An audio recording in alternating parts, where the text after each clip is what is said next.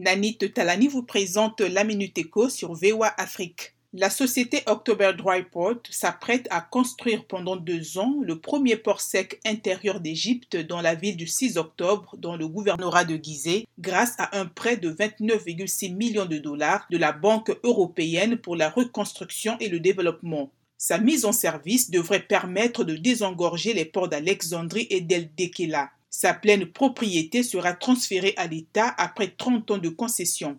La société gazière marocaine Sound Energy et l'entreprise locale Africa ont signé un contrat de vente et d'achat du gaz naturel liquéfié qui sera produit à partir de Dendrara où a été installée une petite usine de liquéfaction de gaz en février 2020. Sound Energy va livrer pendant 10 ans du gaz à Africa qui, de son côté, sera responsable de son transport et de sa livraison aux clients. Selon Ecofin, le contrat implique une production d'environ 100 millions de mètres cubes par an de gaz liquéfié.